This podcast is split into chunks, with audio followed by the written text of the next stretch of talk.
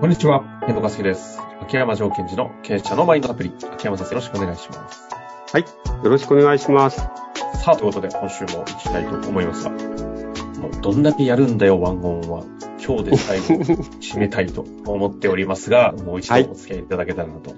まあ、ということでね、まあ、なんかなぜかワンオンワンの悩みが多いということでね、うんうん今後4回目の立て続くワンオンワンの回で、今日でね、一旦締めたいと思いますが、早速質問紹介させてください。はい。えー部下とのワンオンワンで話を聞いている最中に、つい解決を考えてしまったり、相手の答えの背景を考えてしまいます。このような場合、どうすればいいのでしょうか？そもそもこれはダメなことなのでしょうか？うんうん。はいということですね。で、えーこれは、まず前提また頭を揃えていきますと、ワンワンミーティングの中で支援面談をすると。支援面談とは何かというと、相手の、えー自己対話を促進させる。まあ、目的としては思考整理。それから行動促進。強みを発見するということでしたよね。相手の成長支援っていう話ですね。はいで、これをやっていくということを決めたときに、解決策を考えてしまうっていうのは良くないって話になっていくわけで。例えば、はいはい一緒にブレストしながら解決策を一緒に考えようでったら OK じゃないですか。あとは、そこでね、質問されても、お前もこ答え出せよみたいな。なんでお前俺ばっかり質問してんだって話ね。でも、うんあの最近ちょっとそういう人見ないですけど、昔コーチングとかっていうのが広まった頃ですか、うんうんブレストミーティングで質問するコーチみたいな人ってね、見たことありますね。いやいやいや、いや、あの、ちょっと話脱線しそうだな。その、コーチングがバーッと普及した時に、何が起きたかというと、上司がほっとしたんですよ。あ、俺もう解決策考えなくていいんだっていうふうに。ああ、間違った解釈ですね。そうそうそう。質問しとけば部下がかい考えてくれだろうとか、それは違う話で。うん。やっぱり答えがあるっていうね。そうそう。ですから、これは本当に部下も悩んでるし、会社としてチームとして一緒に解決策を考えなくちゃいけないっていうシーンは、もうここはブレストやろうぜということをやんなくちゃいけないし。ということで、まあもう一つはですね、えっと、相手の背景を考えてしまう、これ分析をするということなんですけども、やっぱり、例えばですよ、悪く、悪いくないシーンは、例えば、ちょっと部長いいですかと。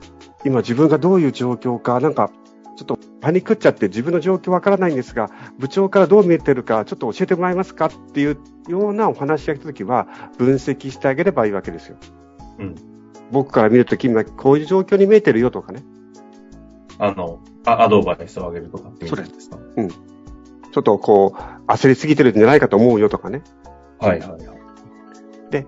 そういうことは、やっぱり解決策を一緒に考える、背景を考えてあげるってことは必要ですけども、えーそうではなくて、成長支援ですとか、目標達成をしているときに、相手に自分のことを分析してもらうとか、相手に自分のことを解決策を考えてもらうということが主眼になってくるので、これが、えっ、と、あまり良くない、機能しないということになってきます。うん。うん。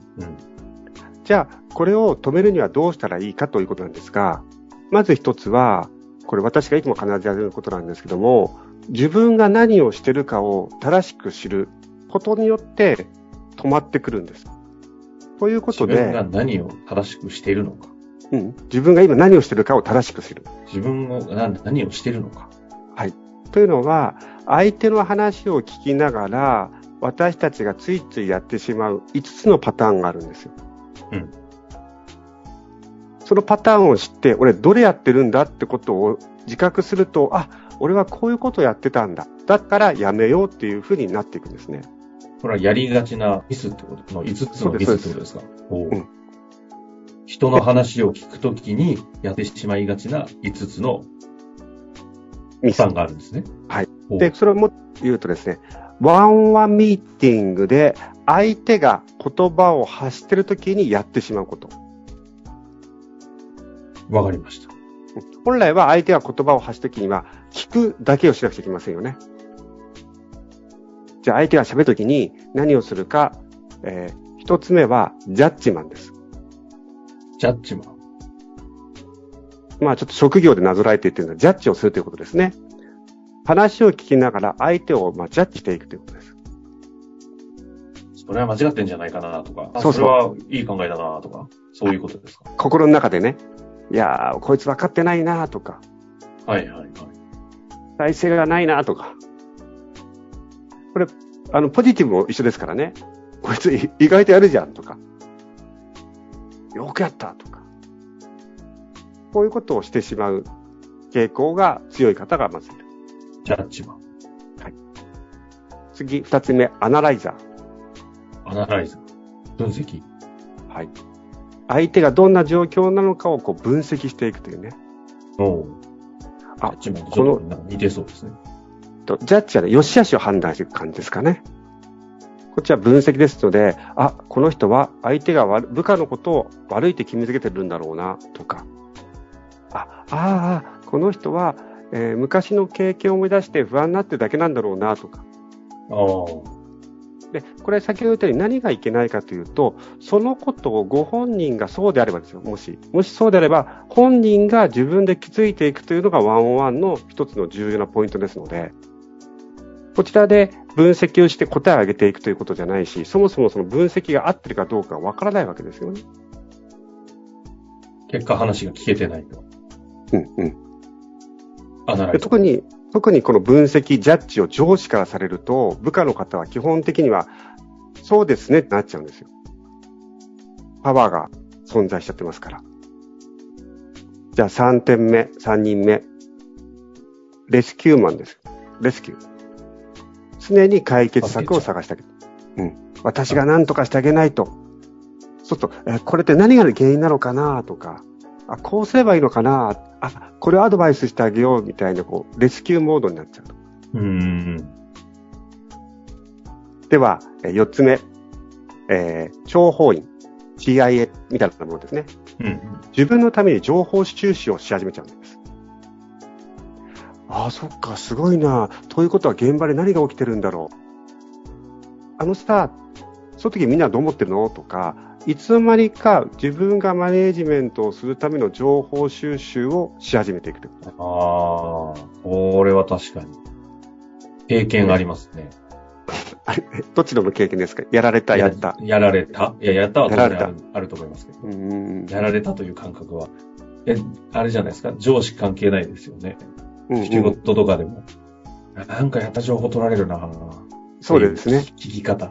うんうん。ひどい時だと、ノウハウ取りに来てんだろうなっていうのがバレバレと。やいやいやいや、そうですね。ですから、それって、実は僕は、そのヒアリング面談を今日したいんだって話って前もしたと思いますけども、僕はヒアリング面談をしたい、今現場がどういうことになってるか、話を聞かせてほしいんだ、時間取ってくれって言ったら別にいいわけじゃないですか。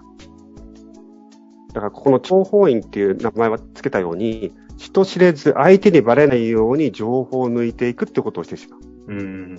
うん。ところが、ところがそれが相手にバレているということですよ。はいはいはい。結局俺のための時間って言ったくせに上司ってさ、現場の情報抜いてるだけでしょっていうのをバレていくんですね。うん。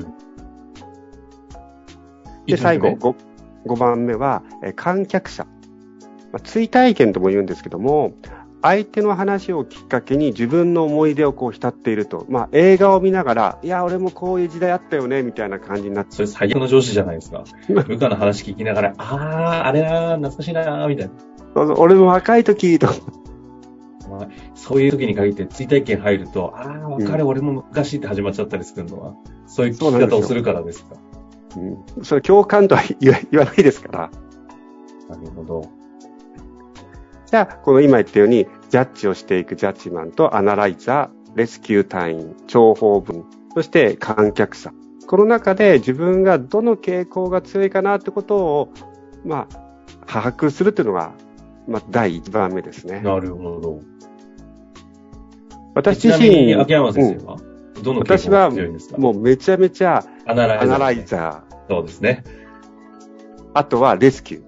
スキューもなんてな。あー、なるほど。やっぱ上司として場合は、私が解決策を出してあげて、アドバイスして、いやー、さすが秋山課長、ありがとうございます、みたいなことも言われたくてしょうがなかったですからね。なるほど。だいいいい言い方すれば、あの、うんいいい上司ですけど、まあ、ちょっと悪く言うと、あの、余計なおせっかいやろうみたいな感じですかね。他でも確かに自分の傾向は出ますね。あくまでも、そう、そのシチュエーション、自分が今までそれでなんかこう、いい思いをしたり、そういうことをされてよかったと思うことをやっちゃうんでしょうね。なるほど。まあ、絶対に今のを踏まえて。遠藤さん自分がどれちょっとどんな、どれが、どれが強そうですか？それはあれじゃないですか。アナライザーの秋山先生は答えを持ってるんじゃないですか。いやいやいや、一応ちょっと聞いてみたくて。え、どうなんですかね？レスキュー。レスキューないな。うん追体験、客観、客観的な方は強そうですけど。あーそうですね。そういうのないんですか？うん。さっきの追体験って自分の話に置き換えるっていう意味だったじゃないですか。うんうん。どっちかというと、なんかこう、他人事みたいな、すごい冷たい感じの客観的な聞き方をするっていうやつはどこにあるんですか？あ、あの、分析者です。アナライザー。あじゃあ、じゃあそれだと思います。あの、ジャッジとアナライザーは何かと感情が伴うとジャッジになるんですよ。こいつ分かってねえなとか。あ分析者の人はもうコンピューターみたいに、あ、この人は今自分の状況が分かってないんですね、みたいな感じなので。あ。あの、明確に答えはジャッジです。感情は激しく伴し 伴います。で、でまずその自分の、まあ、落ちりやすい傾向を知って、そこに入らないようにしていく。例えば、ジャッジだとするならば、あ、僕は今、ジャッジする時間じゃないんだとか、分析者になった時は、僕は今日は分析者じゃないんだと。とにかく、相手の思考整理、相手が思考整理することを手伝うとか、相手が自分のアクションプランを決めていくのを手伝うとか促、進。相手が自分で強みを見つけていくことを手伝うんだ。っていうふうに、えっと、今日やるべきところに戻れるということです。うん、うん、うん。で、えっと、実はもう一つ、このような、えー落ちやすい傾向にならない打ち手というのがもう一個あるんです。これ今回の質問、改めて今のタイミングで戻りますけれども、話を聞いているときについこうえ解決策を考えちゃったり、答えを、その答えの相手の答えの背景をついこう勝手に考えちゃうっていうのを防ぐためにはどうすればいいのかという質問でしたよね。まあ、改めてその今の質問で言うと、レスキューの人とアナライザーのことになっちゃいますよっていうふうに教えてくれてるわけじゃないですか。うん、うん。でそれを防ぐために自分は今レスキューしようとしてるとか、アナライズ、分析をし始めてるってことに気づいて、あそうじゃない。相手が、本人が思考を整理していくのを手伝う人なんだというふうに思っていくということです。で、もう一つは、えー、実はこれね、答えを前回お伝えしてたんですね。そうですよね。そんな気がしますよ。なんかあれ答え言ったぞと思った記憶がありますね。その通りです。伝え返しをするということにめちゃめちゃ集中するんです。ああ、けそうか、それは結果この5つの罠にはまらないうん、うん。術なんですね。